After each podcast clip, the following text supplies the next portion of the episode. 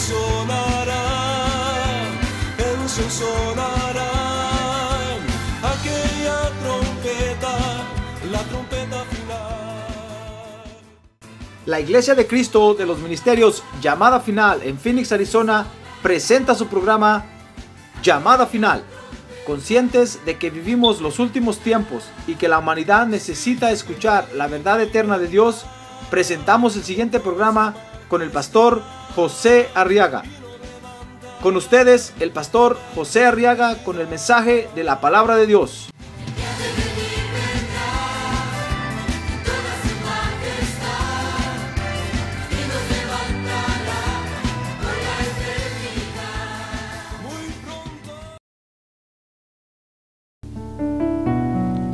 En el libro de Miqueas, del profeta Miqueas,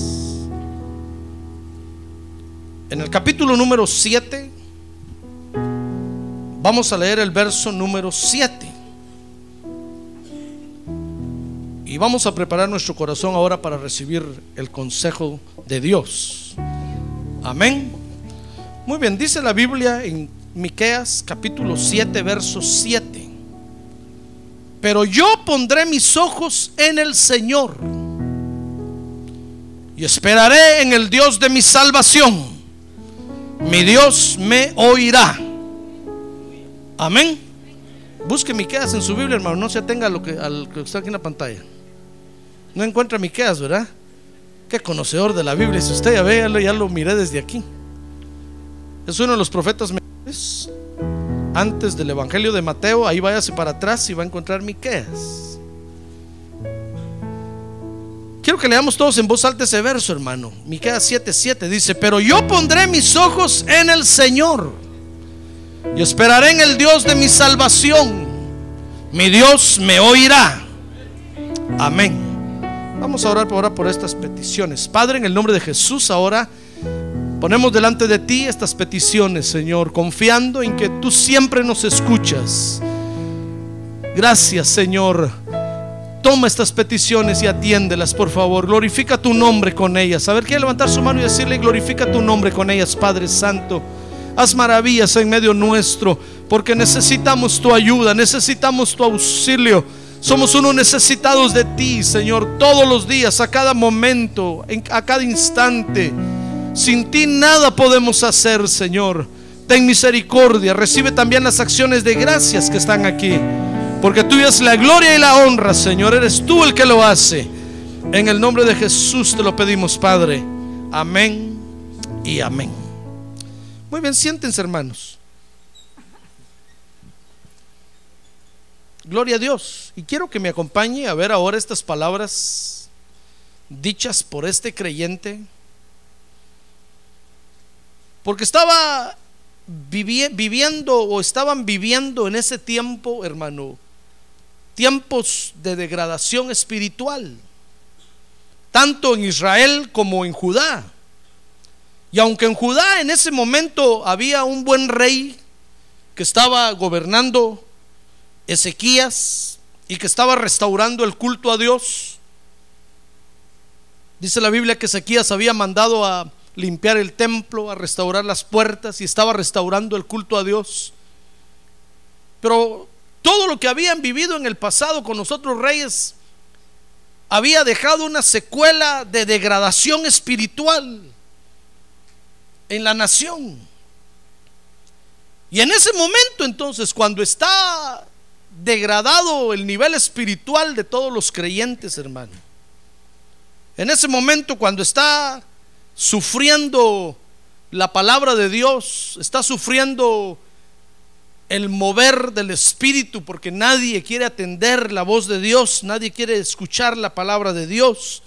En ese momento es cuando entonces en el verso 7 Miqueas dice, "Pero yo pondré mis ojos en el Señor." No importa lo que esté sucediendo a mi alrededor, en otras palabras, está diciendo, no importa lo que esté pasando a mi alrededor con los otros creyentes, yo pondré mis ojos en el Señor. Voy a caminar viéndolo a Él, viéndolo a Él. Por eso el apóstol Pablo decía, puesto los ojos en Jesús, el autor y consumador de la fe. Ah, gloria a Dios. puesto los ojos en Jesús sin mirar a los lados. La degradación espiritual en la vida del creyente, hermano, comienza cuando nosotros dejamos de fructificar. Muchas veces nosotros le decimos al Espíritu Santo, fructifica en mí, y no es culpa del Espíritu Santo, hermano. El Espíritu Santo ya está morando en usted. Es usted el que debe de fructificar. Muchas veces nosotros le echamos la culpa al Espíritu y decimos es que no tengo paciencia, no tengo paz. Pues fíjese que el fruto lo tiene que dar usted, no es el Espíritu Santo. El Espíritu Santo no necesita dar fruto si es Dios. No necesita, somos nosotros los que no damos fruto, hermano. Y cuando nosotros le decimos Espíritu Santo fructifica en mí, le estamos echando la culpa indirectamente de que si yo no fructifico es culpa de Él. No, hermano, Dios nos libre. Dijo el Señor Jesús que cualquier transgresión sería perdonada, menos la blasfemia contra el Espíritu Santo. No, somos nosotros los que no fructificamos, hermano. Cuando usted y yo dejamos de fructificar, nos comenzamos a degradar espiritualmente. Nuestra vida se comienza a arruinar. Nos deja de importar la palabra de Dios, nos deja de importar el mover del Espíritu Santo, nos, deja de importar la obra de Dios. Porque dejamos de fructificar.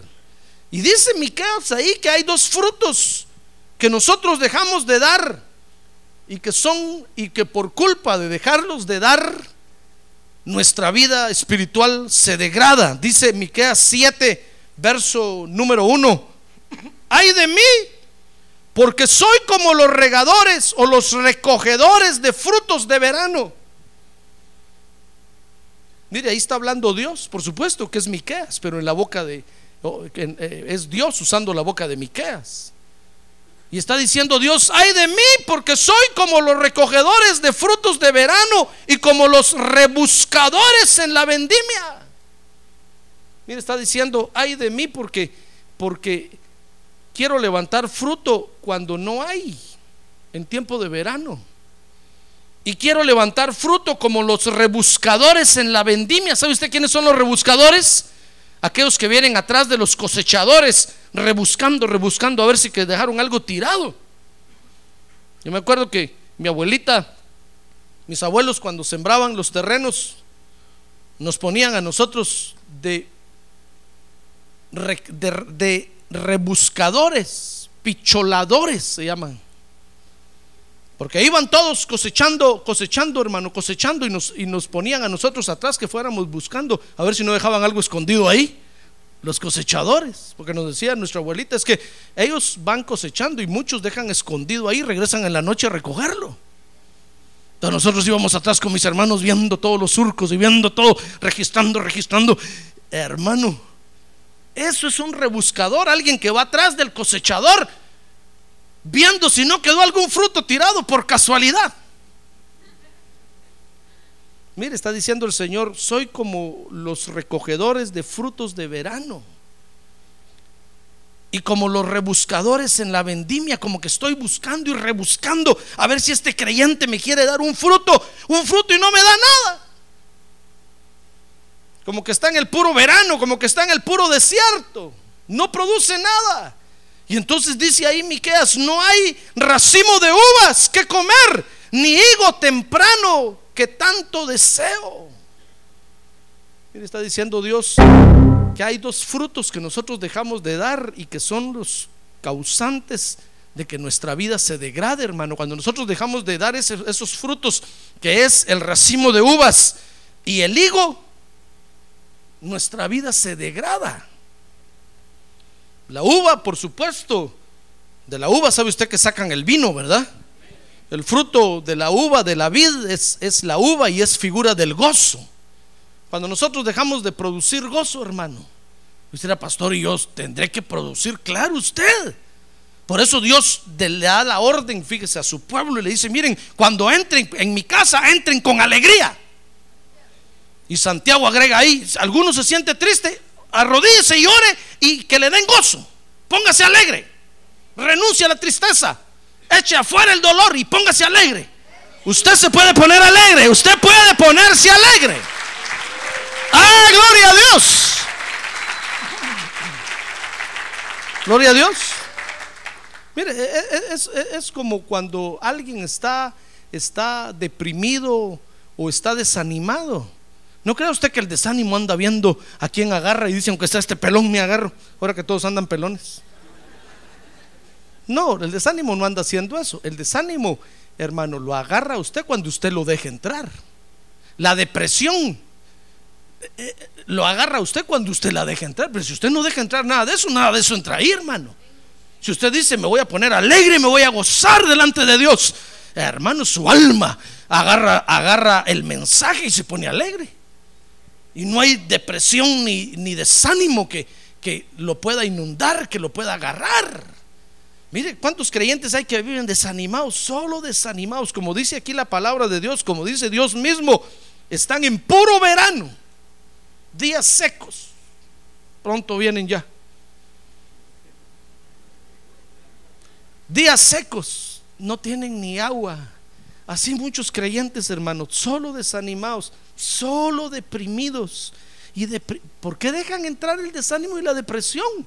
La Biblia dice que peleemos contra eso y para pelear contra eso hay que producir uvas, gozo, vino, gozo. Y proponerse y decir, me voy a gozar ante el Señor. Me voy a gozar y alegrar.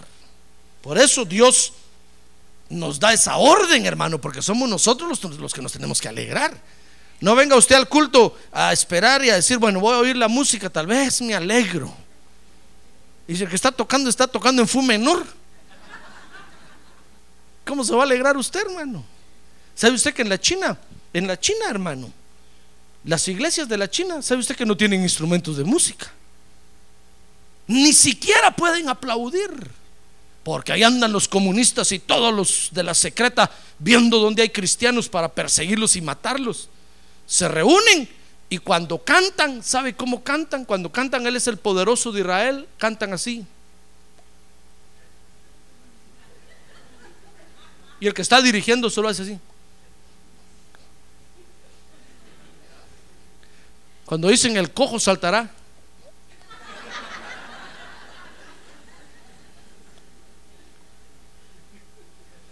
Solo así hace, no pueden hacer bulla. Porque si se oye un poquito de bulla, llegan los, los comunistas y los agarran, hermano. Para aplaudir, ¿sabe cómo hacen? Están cantándoles el poderoso de Israel y solo hacen así.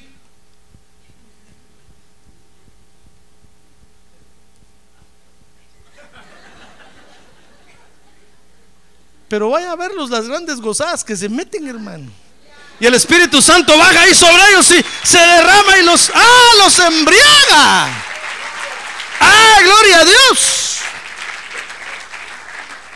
Imagínese si usted estuviera allá y va a esperar oír que suene la guitarra, que suene el bajo, que eh, hermano, ¿a qué hora se va a alegrar? No, nosotros tenemos que venir ya alegres a la casa de Dios. De tal manera que hubiera instrumentos o no hubiera, o nosotros alegramos el asunto, hermano. Ah, porque el Espíritu Santo de Dios mora en nosotros. Gloria a Dios. Gloria a Dios. Por eso somos nosotros dichosos, siete veces dichosos, bienaventurados, porque aquí tenemos instrumentos de música, podemos aplaudir, podemos gritar, podemos salir allá afuera, pararnos en la esquina a gritar y quién nos calla, hermano. Aunque el vecino mande a la policía, no nos puede callar. Tenemos permiso hasta las 10 de la noche para hacer bulla. Ya después de las 10 de la noche si la policía nos lleva, pero mientras tanto podemos gritar gloria a Dios allá afuera. ¿Se da cuenta?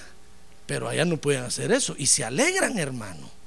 Cuando el creyente deja de producir el fruto de la vid, que es la uva, que es el gozo, su vida se comienza a degradar. Y cuando el creyente deja de producir, dice el verso 1 ahí, el fruto de la higuera, que es el higo. Fíjese que el higo es figura de la dulzura. Cuando el creyente deja de producir gozo y deja de producir dulzura, su vida espiritual se comienza a degradar. su vida espiritual se comienza a deformar. Cuando a los creyentes les faltan estos dos frutos, hermano, el gozo y la dulzura, sus vidas se arruinan. Dice Miqueas 7:2 que entonces desaparece el bondadoso de la tierra y desaparecen los rectos de entre los hombres. Mire cómo nos afectan estos frutos, hermano. Es increíble, ¿verdad? Cuando el Espíritu Santo me mostró a mí esto, dije yo, Señor, caramba, carambinas y carambolas. ¿Con qué razón nosotros vivimos hechos pedazos? Si dejamos de producir estos frutos, estos frutos nos benefician en primer lugar a nosotros, hermano. ¿Qué le parece? Mire, oye usted que el mundo dice que la risa es buena. Y hasta hay talleres y, lugares especiales para ir a reírse, hermano. Ahí le hacen cosquillas a usted gratis para ja, ja, ja, ja, ja, ja, ja. Dice que la risa rejuvenece, que la, mire lo que están descubriendo. Cuando yo leí eso, dije, eso están descubriendo el agua azucarada. la Biblia lo dice desde hace rato, hermano, que el gozo es bueno. Mire, reírse no arruga la cara. Muchos no se ríen porque dice, es que se me arruga la cara, hermano. Y cuando se ríen, se ríen como Santa Claus. Para que no se le... Para que no se le hagan patas de gallo aquí ni en los ojos. Todos hacen... Pata de gallo se llaman las arrugas que salen aquí, ¿verdad? No, la risa no envejece, la risa rejuvenece, hermano. La risa es agradable, el gozo es agradable encontrar a una persona alegre, qué, bonito es, hermano. Y Dios nos manda a nosotros a que siempre estemos alegres. Pero cuando nosotros nos olvidamos del fruto de la vid, que es la uva, fíjese que dice Miqueas 7:2 que desaparece el bondadoso de la tierra y desaparecen los rectos de entre los hombres. Y dice el verso 2 que entonces solo se piensa en atrapar los unos a los otros. Mire, nosotros los seres humanos tenemos un síndrome, hermano, y es el síndrome de que creemos que todo el mundo nos quiere tomar el pelo. Todo el mundo. Un día vino mi familiar de Guatemala y fuimos a comprar un aparato eléctrico que quería. Y cuando lo compramos, me dijo, antes de salir de la tienda, nos, lo dio el de la tienda. Y le dijo, ponelo ahí, voy a abrir la caja. Voy a ver si de veras va eso. Yo le dije, ¿qué te pasa? Aquí estás en United States of America, hermano. Se me quedó viendo, sí, ¿verdad? Allá en nuestro país, claro, tenés que abrir la caja y ver si va todo cabal allá adentro. Y no conforme la abrió y sacó todo, hermano. Yo me sentía avergonzado, decía yo qué amistades las que tengo. qué familita. Y el de la tienda se quedó asustado viendo. Yo le dije es que aquí te dan una caja cerrada, te le vas a tu casa, no tengas pena. Si allá encontrás que no lleva, no te lo traes y lo devolves. O pedís y te mandan lo que le falta. Aquí no hay problema.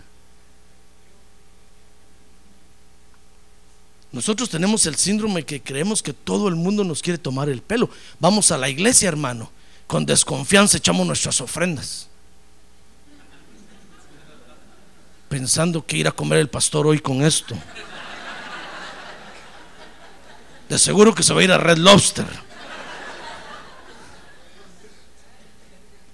Con es que estamos pensando que todo el mundo nos quiere tomar el pelo, hermano y estamos pensando desconfiados porque nos faltan estos dos frutos.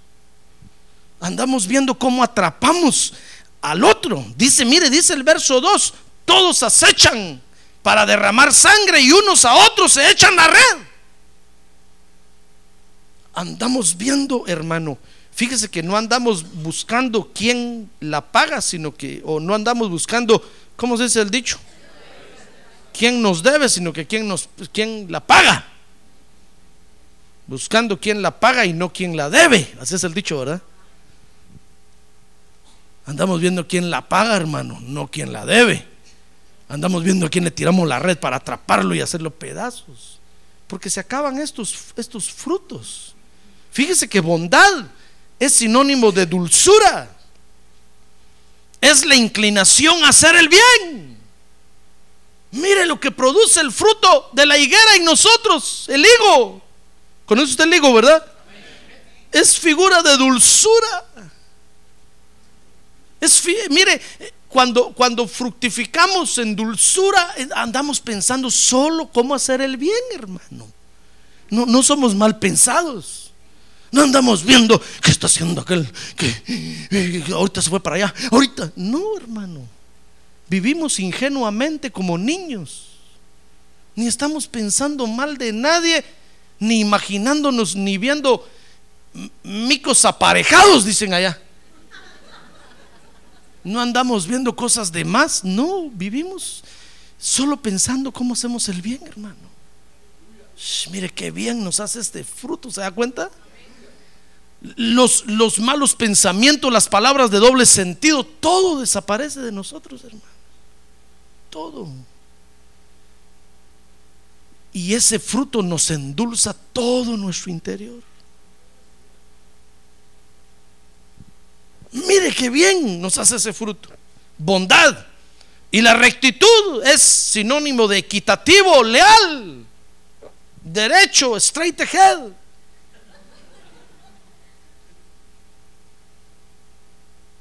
Pero cuando faltan estos frutos se acaba la bondad y se acaba la rectitud.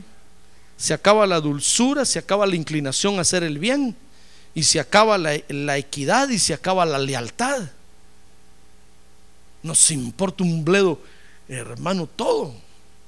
Y empezamos a caminar viendo a quién le tiramos la red para atraparlo en algo. Mire, así viven los hombres allá afuera. Por eso ha visto usted que últimamente la moda es poner cámaras secretas en todos lados. Le ponen una cámara secreta a la niñera que cuida al niño. Le ponen una cámara secreta a la mujer al marido para ver cuánto ronca y cómo duerme. Le pone una cámara secreta, hermano, el marido a la mujer para ver a qué hora le registra el pantalón para sacarle la billetera. Eso es la moda ahora, hermano. Y cuando el marido dice, no, yo, yo no hablo dormido, le ponen el video, mira lo que decís de noche. Estás mencionando a la fulanita, a la menganita. Y cuando la mujer dice, no, yo no le robo a mi marido, le ponen el video ahí sacándole la billetera, sacándole todos los billetes. Se tiran la red unos a otros para ver cómo se atrapan, hermano. Usted viene aquí conmigo a decirme, hermano, fíjese que la hermana fulanita es aquí y la hermana fulanita viene y fíjese que el menganito es así, así, así, tirándose la red unos a otros, hermano. Cuando miro eso digo, Señor, líbrame de esto. Que no me tiren la red de repente a mí. Porque hemos dejado de fructificar y entonces nuestra vida se comienza a degradar, hermano. Dejamos de ser bondadosos y dejamos de ser rectos. Dejamos de ser dulces, inclinados a hacer el bien. Dejamos de ser equitativos y dejamos de ser leales. ¿Cómo sufrimos, hermano? ¿Se da cuenta? Y usted diciendo, Dios, cámbiame, cámbiame. Y el Señor dice, ¿qué quieres que te cambie? Lo que tienes que hacer es fructificar.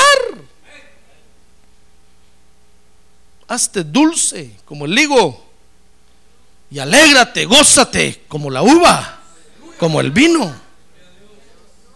Y entonces vas a ser recto, leal, equitativo, vas a ser dulce. Vas a estar pensando solo en hacer el bien. Mire, estos frutos, hermano, no los puede dar cualquier gente allá afuera. Pero ni con psicólogo ni psiquiatra. Porque esos son frutos solo para los hijos de Dios. Ah, gloria a Dios, solo para los lavados con la sangre del cordero. Gloria a Dios. Gloria a Dios. Ahora, lo triste es que cuando desaparecen estos frutos, repito hermano, nuestra vida se, comienza a degradar y entonces dice, dice el capítulo 7 de Miqueas, verso 3, que para el mal las dos manos son diestras. Ahí no hay izquierda que no sirva, hermano. Para el mal las dos manos son diestras y el príncipe pide y también el juez una recompensa. Por no decir ahí lee entre líneas una mordida. Y el grande habla de lo que desea su alma y juntos lo traman. Mire, ¿qué le parece, hermano? Que cuando dejamos de fructificar, de dar estos frutos, fíjese que se afectan los niveles del gobierno, hermano. Usted dirá, pastor, ¿y qué tengo que ver yo con los Bueno, no usted, pero los creyentes que están ahí en esos niveles de gobierno se afectan, se comienzan a volver corruptos, comienzan a recibir sobornos, mordidas. Y todas las, todos los niveles de gobierno, en la casa, en la iglesia, en la escuela, los que están en eminencia, los que están gobernando, se, afectan, hermanos, se, se vuelven, nos volvemos corruptos si dejamos de fructificar, si dejamos de ser dulces, si dejamos de ser rectos, leales, hermano, nos volvemos corruptos. Se afectan los niveles de gobierno, dice Miqueas capítulo 7, verso 5. No os fiéis del vecino, ni confiéis en el amigo de la que reposa en tu seno, guarda tus labios. Mire, se, afectan las amistades. Hasta la amistad que usted tiene con la esposa y la esposa con el esposo se afecta. Hermano, empezamos a desconfiar de todo el mundo. Por eso en la ley de Moisés, Dios, hermano, cuando vio que Israel no fructificaba, les dio una ley y les dijo, ¿saben qué? Cuando el marido sospeche con el don de la sospecha que la mujer le es infiel, traiga a la mujer al templo y frente al sacerdote y el sacerdote va a tomar un poco de cenizas del, holocausto de la, de la becerra y las va a echar en un vaso de agua con un poco de agua y se lo va a dar a beber al sospechoso. Si el estómago se le infla de inmediato, es porque está en adulterio. Ahora, si no le pasa nada, es porque no tenía culpa. Entonces, cuando alguien era sospechoso, lo traían, hermano. Y el sacerdote agarraba un vaso de agua y decía, muy bien, ahorita vamos a hacer la prueba del de la fluculación. A ver si se le llena el estómago de aire. Imagínense si alguno, uno puede decir, eh, eh, pero yo no tengo enzimas digestivas para eso, me va a llenar el aire, el estómago de aire. No, no dependía de las enzimas, hermano. Las cenizas de la becerra, Dios las usaba para probar a los creyentes. Porque se afectan los niveles de amistad, hermano. Porque dejamos de fructificar. Dejamos de ser dulces, dejamos de ser equitativos, leales inclinados a hacer el bien, entonces se afectan los niveles de amistad. Y entonces dice ahí Miqueas 7:5, no os fiéis del vecino, ni confiéis en el amigo. Mire, la relación entre nosotros se comienza a poner fea, hermano. Se comienza a arruinar. Su relación con su vecino, con su compañero de trabajo, se comienza a poner rara. Porque dejamos de fructificar. Pero no solo los niveles de amistad, sino que dice Miqueas 7:6. Porque el hijo trata con desdén al padre, y la hija se levanta contra la madre, y la nuera contra su suegra. Y los enemigos del hombre son los de su propia casa. mire cómo se ponen nuestros hogares, hermano. Y usted es creyente. Está bien que fuera usted un borracho, pendenciero, mujeriego, un Juan charrasqueado. Estaría bien que su hogar estuviera así, hermano.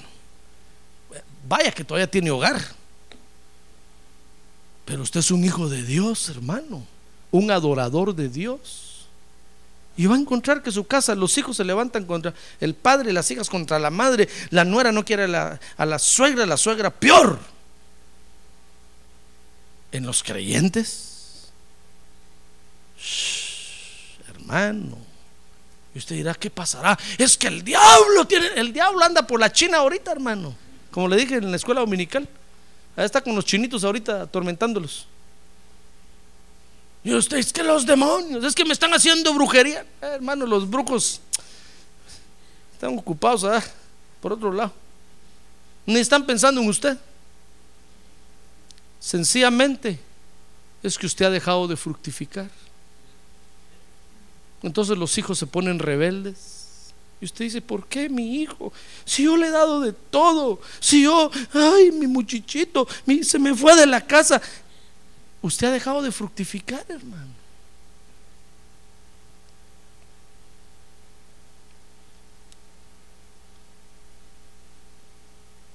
Los líos entre hijos y padres y padres y esposos y, y suegras y suegros. Estoy hablando de creyentes. No es por otra cosa, sino porque nosotros dejamos de ser dulces y tiernos. Porque dejamos de ser rectos, leales. Nuestros hogares se afectan, hermano. Y no hay quien nos dé una mano. Y en la escuela usted tiene cansados a los psicólogos de la escuela, los tiene hasta la coronía. Si es que todavía tienen, como yo que no tengo.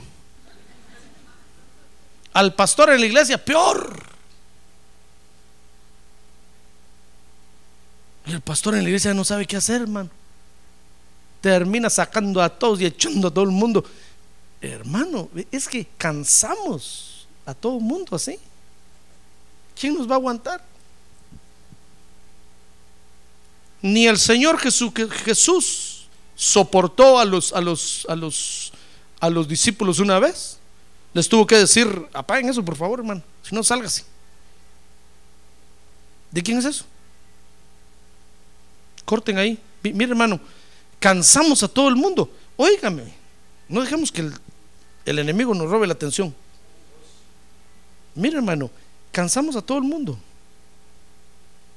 ¿Quién nos va a aguantar hasta el Señor Jesús le decía un día, le dijo a los discípulos, ¿hasta cuándo los voy a tener que soportar a ustedes? Partida de incrédulos.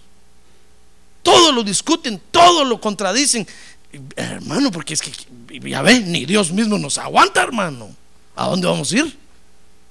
Entonces usted dirá, no, Dios sí nos va a aguantar. No, no, hermano. Es cierto que la Biblia dice que Dios es eh, compasivo, misericordioso, paciente, pero hay un momento, dice la Biblia también, cuando se le acaba la paciencia, hermano. Pero es porque nosotros dejamos de fructificar. Tenemos que darnos cuenta que estos dos frutos nos bendicen, hermano. Y no es culpa del Espíritu Santo que usted no fructifique, no, es culpa suya. Usted tiene que decir, bueno, hoy me voy a poner alegre en el culto. Y cuando se levante en la mañana diga, hoy voy a estar alegre todo el día. Porque Cristo está conmigo, Cristo es mi Salvador. Y me voy a gozar en Él. ¡Ah, gloria a Dios! ¡Gloria a Dios! Pero ya ves que a veces nos levantamos con el pie izquierdo, como se dice, hermano. No, sea, no es que sea supersticioso, sino que solo es un dicho. Nos levantamos con el pie izquierdo y más bravos que la almohada. Y hasta todos en la casa dicen, ¿qué onda con este ahora? Y amanece con el pelo todo parado así. Como que durmió de cabeza así, de cabeza y estuvo haciendo toda la noche así, mire. Se levanta con un carácter. No quiere hablarle a nadie, no quiere ver a nadie. Hermano, eso es, eso es amargura, eso no es dulzura. Por eso usted, por eso usted debe de decir, A ver, por favor, recojan toda. Escúcheme aquí.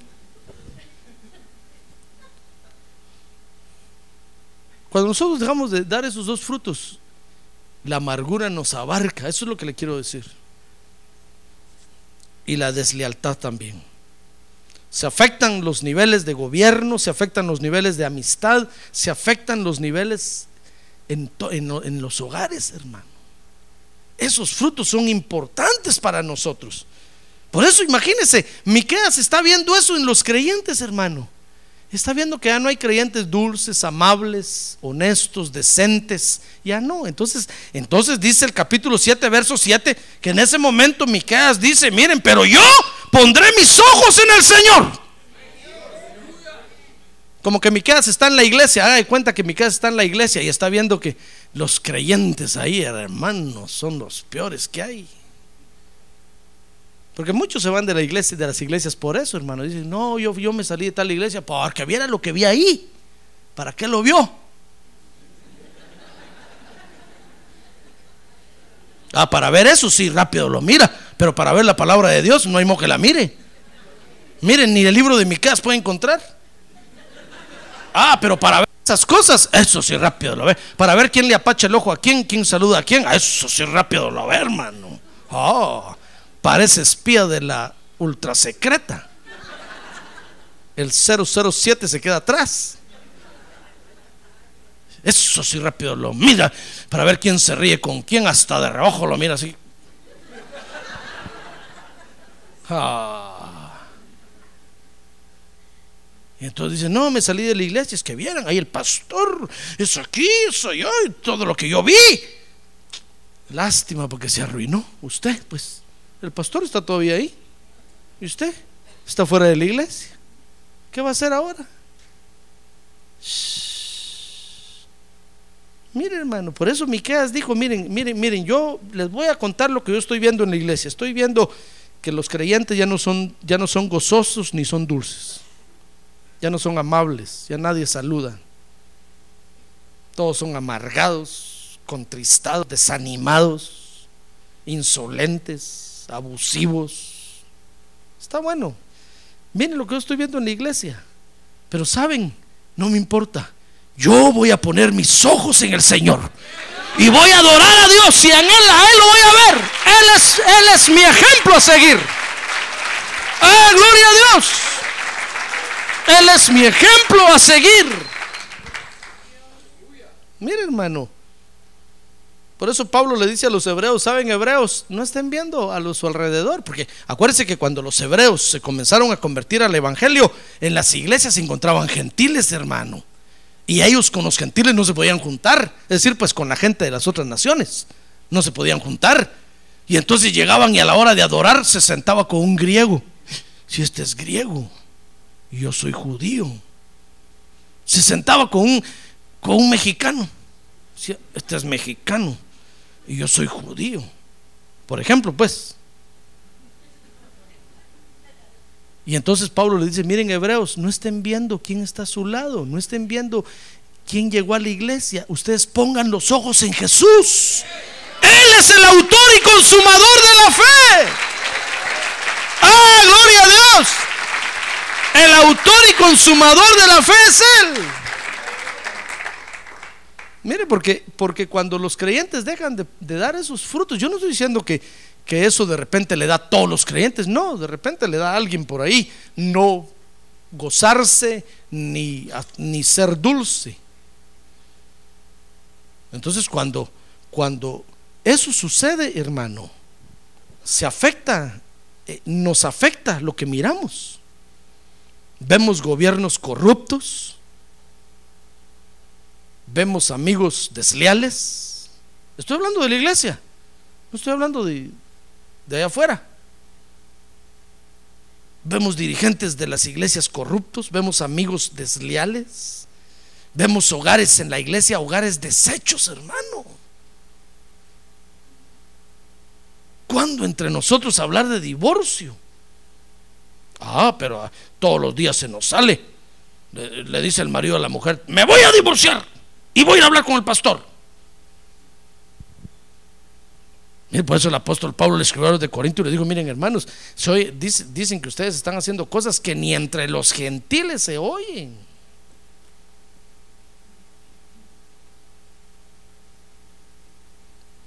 Mire, se afectan los, los, vemos gobiernos corruptos, amigos desleales, hogares deshechos. Y entonces ya no tenemos a quién ver, hermano. ¿A quién vamos a ver?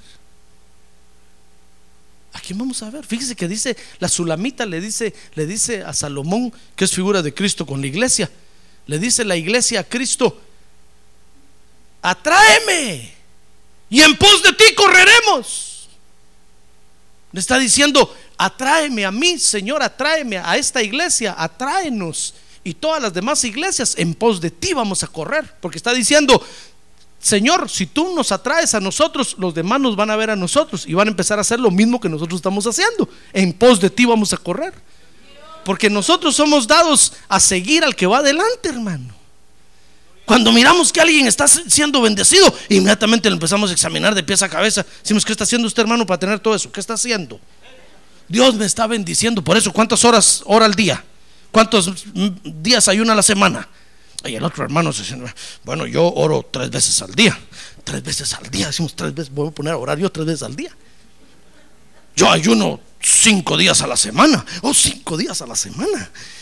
Y queremos copiar la fórmula porque queremos recibir la bendición que le está recibiendo. Es que tenemos que tener un modelo adelante, hermano. Pero cuando todo está corrompido y hecho pedazos, lo que está adelante, ¿a quién vamos a ver, hermano? Mire, Miqueas está diciendo, estoy viendo gobiernos corruptos, estoy viendo amigos desleales, peor que enemigos. Los hogares deshechos, Señor. Y entonces dice, ¿saben? Yo pondré mis ojos en el Señor. A Él lo voy a mirar. Aunque todo se caiga, aunque todo se acabe, a Él lo voy a mirar, a Él lo voy a mirar. ¡Ah, gloria a Dios! Por eso cuando usted empiece a ver, hermano, creyentes que dejan de dar esos frutos y empiezan a tener problemas, empiezan a emproblemarse la vida, ya no los mire a ellos, mire a Jesús, mire al Señor Jesucristo, hermano. Ponga su mirada en Él y fíjala en Él y dígale, Señor, tú eres mi meta. Allá contigo voy a llegar. Yo no, yo no estoy diciendo que no hay buenos ejemplos en la iglesia, hay buenos ejemplos, hermano. La Biblia dice que, que consideremos la fe de nuestros pastores, que veamos los resultados de ellos y que entonces los imitemos. El apóstol Pablo mismo le decía a la iglesia, imítenme a mí, así como yo imito a Cristo. Porque necesitamos buenos ejemplos. Pero ¿qué vamos a hacer cuando los buenos ejemplos se acaben, hermano? Tal vez usted dirá, no, es que mi pastor si es un pastor calidad. Ese sí no falla para nada. ¿Y si un día falla? ¿qué va a hacer usted? ¿Se va a meter un tiro? Mi pastor, a quien yo tenía en alta estima, miren lo que resultó ser, ¡pa! Se va a ir al infierno, hermano. Yo me acuerdo cuando, cuando en un tiempo un evangelista muy, muy bueno, Dios lo usó mucho y lo sigue usando todavía.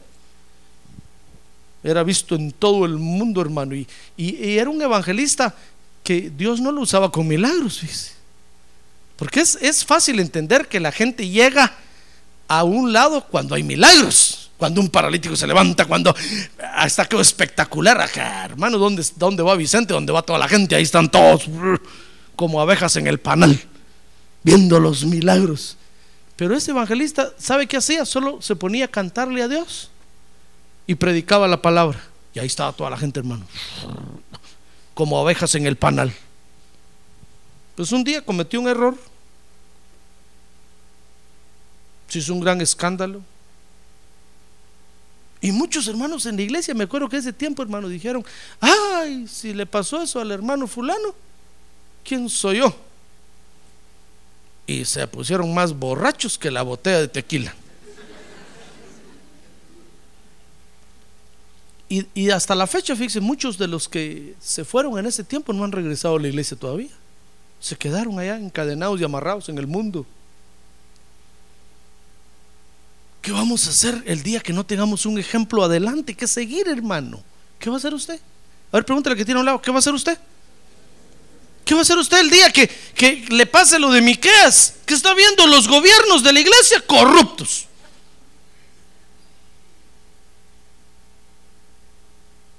Mire, ¿qué, ¿qué, va a hacer usted el día que la IRS me demande a mi hermano? Va a decir usted, ah, bien decía ese pastor, se estaba robando el dinero. Usted sabe que la IRS demanda a todo el mundo, hermano. Hasta usted también de repente lo va a demandar, pues Dios lo libre de eso, pero a todo el mundo demanda. Va a decir usted, ja, bien decía ese pastor, ladrón. Y viene a la iglesia y encuentra todos los hogares de la iglesia partidos, hermano. Usted va a decir, ¿y así quieren que yo me case? Y dicen que el matrimonio es de Dios.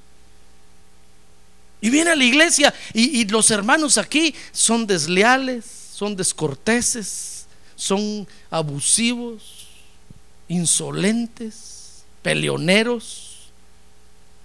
Va a decir usted, Señor, ¿qué hago yo? El pastor, malo. Los matrimonios, peor. Y los hermanos en la iglesia, requete que te peor. ¿Qué va a hacer usted? Mire, Miqueas, ¿comprende la posición que estaba viviendo Miqueas? El hermano estaba en una disposición como para decir adiós mundo cruel o para ponerse a cantar la vida no vale nada.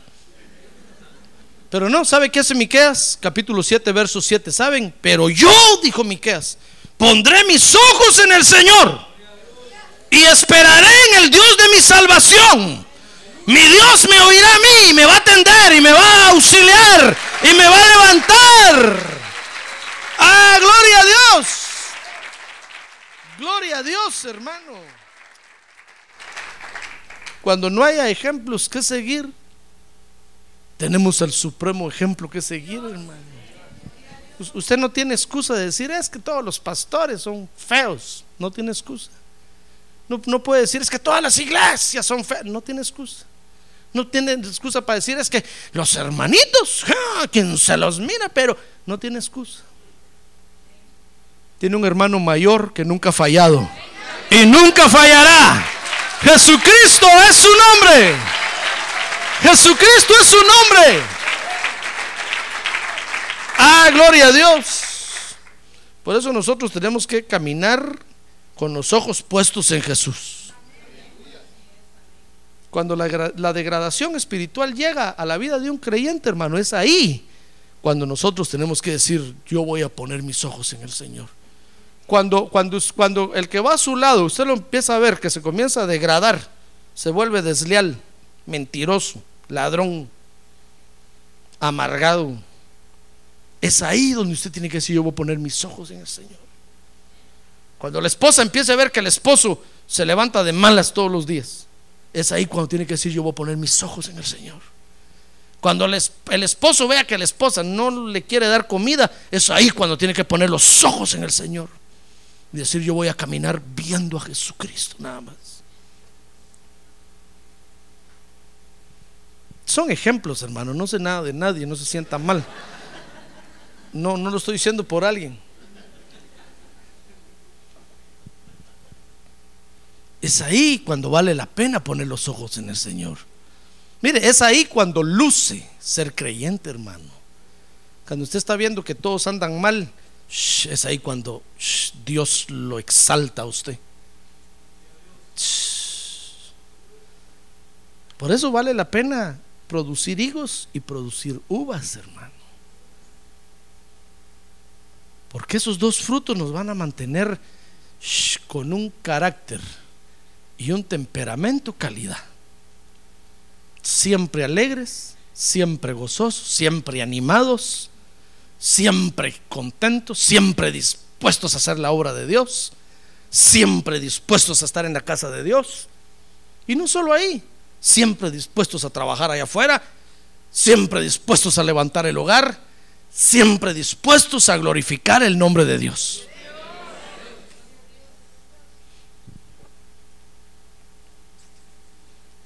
Por supuesto que caminar con los ojos puestos en Jesús, hermano, en esos momentos de crisis, nos va a traer problemas. Mire, dice, dice el 7.8 de Miqueas. No te alegres de mí, enemiga mía. Le está diciendo Miqueas a los enemigos, oiga, no te alegres de mí, enemiga mía. Porque aunque caiga me levantaré. Y aunque more en tinieblas, el Señor es mi luz. ¡Ah, gloria a Dios! ¡Gloria a Dios! ¡Gloria a Dios! ¡Gloria a Dios! Mire qué hermoso. Mire, cuando nosotros caminamos con los ojos puestos en Jesús, ¿sabe? Trae alegría a, los, a nuestros enemigos, hermano. Porque todos empiezan a decir, oh, el único que va a la iglesia ya es este pobre. Nosotros ya no vamos, dicen toda la familia. Porque aquí hacen esto, hacen lo otro. Nosotros ya no vamos. Solo este pobre, ciego. Y usted con los ojos puestos, usted es el que más mira, fíjese, y le dicen ciego. Usted con los ojos puestos en Jesús, hermano. Y aunque le están diciendo, pero ya viste la fulanita, ya viste el menganito lo que hace, ya viste. Y usted puesto los ojos en Jesús. Ah, porque los enemigos se alegran, hermano. Los enemigos quisieran ver que cerremos la iglesia, que vendamos todo esto y que nos vayamos. Y que digan, ¿y la iglesia de Cristo? Pobres allá, les fue mal.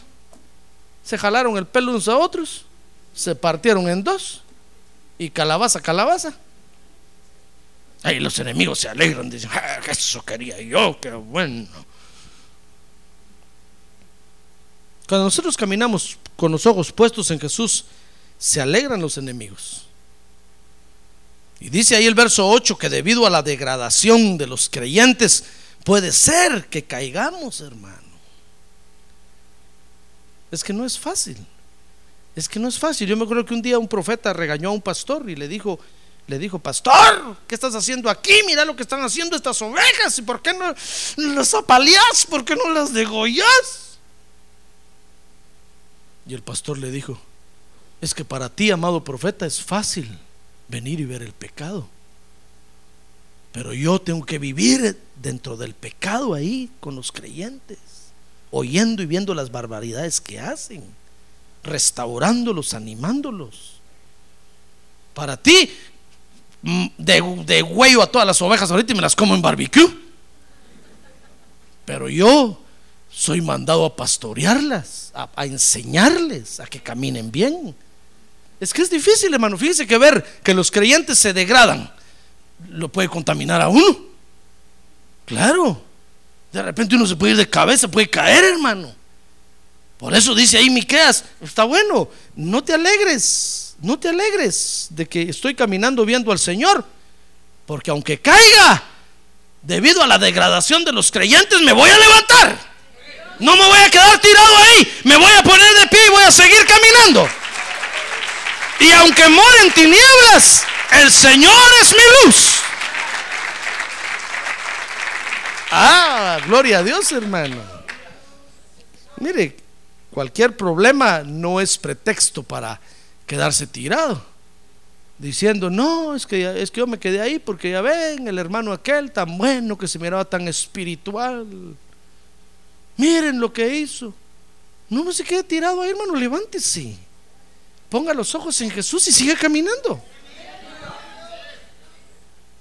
Eso está diciendo mi casa ahí. Yo, pues, yo voy a seguir caminando.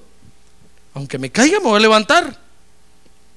Y voy a seguir caminando. Dice Miqueas 7, 9 y 10 que caminar viendo a Jesús trae la burla de los enemigos, hermano. Mire Miqueas capítulo 7, verso 9. La indignación del Señor soportaré. Claro, porque van a haber burladores, hermano. Que se van a mofar y van a decir, ya ves, ¿para qué estás yendo a la iglesia? Yo te lo dije, que todos son iguales. ¿Para qué? Hermano, trae la burla de los enemigos. Por eso al final dice Miqueas 7:14, hermano, para mantener viendo a Jesús, dice, que debemos dejar dejarnos pastorear. Mire lo, mire lo que Dios le dice a Miqueas, pastorea a tu pueblo, Miqueas, con tu callado, el rebaño de tu heredad, que mora solo en el bosque en medio de un campo fértil, que apacienten, que se apacienten en Basán y Galaad como en los días de antaño. Es que no hay pretexto, hermano, para quedarse tirado, mucho menos para dejar de venir a de adorar a Dios. Cuando usted en la iglesia encuentre gente amargada ahí, eh, usted ponga los ojos en Jesús, hermano. Cuando usted en la iglesia encuentre insultos, encuentre malas caras, ponga los ojos en Jesús. Cuando en la iglesia encuentre cosas feas, ponga los ojos en Jesús. ¿Sabe usted qué eso hizo Samuel? Y Samuel era niño, hermano. No era Samuel adulto. Dice la Biblia que Ana lo llevó al templo, ¿se recuerda? Y dice que en el templo los primeros corruptos y pecadores eran los sacerdotes, hermano. Pero Samuel no se fue del templo. Cada año llegaba su mamá a visitarlo y le cada año le llevaba una túnica nueva. Y sin duda le preguntaba a Samuelito, ¿y cómo te va aquí en el templo? ¿Es bonito estar en la iglesia? Sí, decía Samuel, sí, mí es bonito. Aunque los sacerdotes son unos bandidos. ¿Se acuerdan los hijos de, de de Elí. Pero Samuel, y tal vez la mamá le decía, mijito, mejor te llevo a la casa. Aquí te van a echar a perder. Samuel decía, no mami, yo estoy en la casa de Dios y tengo los ojos puestos en Jesús, el autor y consumador de la fe. ¡Ah, gloria a Dios! ¡Gloria a Dios! Por eso, hermano, no hay excusa. La excusa, eh, lo que tenemos que hacer en medio de la degradación espiritual es dejarnos pastorear. Venir a la iglesia, seguir adelante, poniendo los ojos en Jesús. Cuando aparece la degradación espiritual, hermano, porque los creyentes no fructifican en dulzura y en gozo, es cuando hay que poner los ojos en Jesús. Yo termino leyéndole el verso 7:7 de Miqueas dice, "Pero yo, ¿qué va a hacer usted? Yo pondré mis ojos en el Señor y esperaré en el Dios de mi salvación. Mi Dios me oirá." Gloria a Dios, gloria a Dios, gloria a Dios, gloria a Dios. Gloria a Dios. Gloria a Dios. Porque estamos en la casa de Dios, hermano. Y conocemos y tenemos la verdad que es Jesucristo. No tenemos otro lugar a donde ir. Amén. Cierre sus ojos. Cierre sus ojos, hermano. Cierre sus ojos. Mire las palabras que habló este creyente. Y es lo que Dios espera de nosotros, hermano.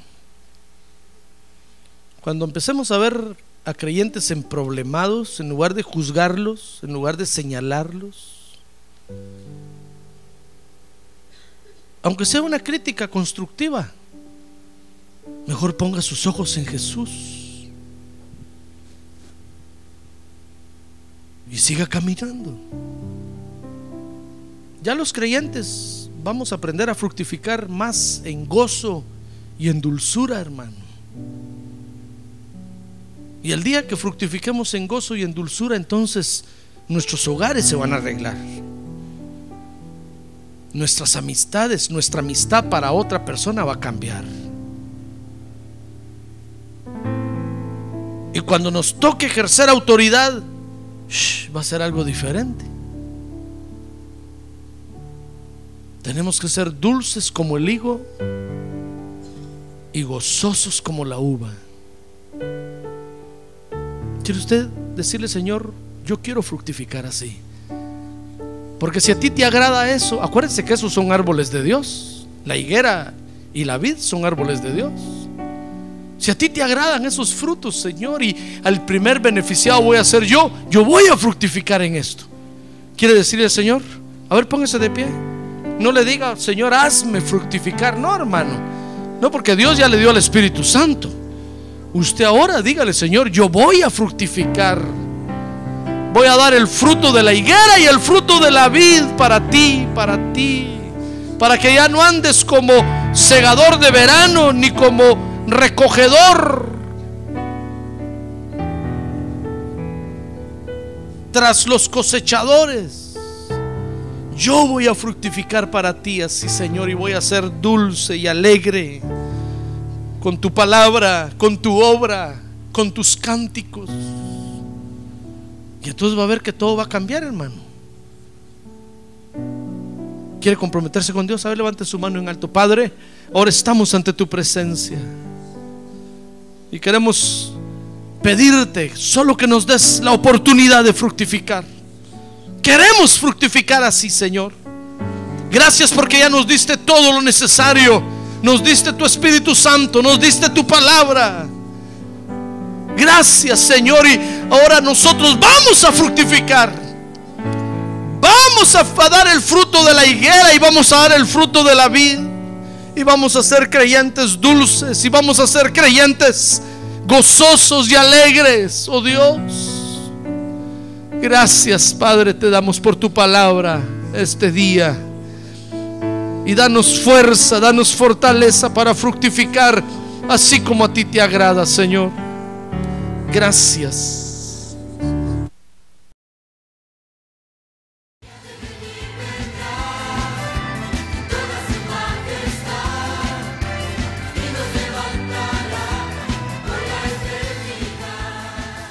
La Iglesia de Cristo de los Ministerios, llamada final en Phoenix, Arizona, cumpliendo con la comisión de Joel 2.1, presentó su programa, Llamada Final.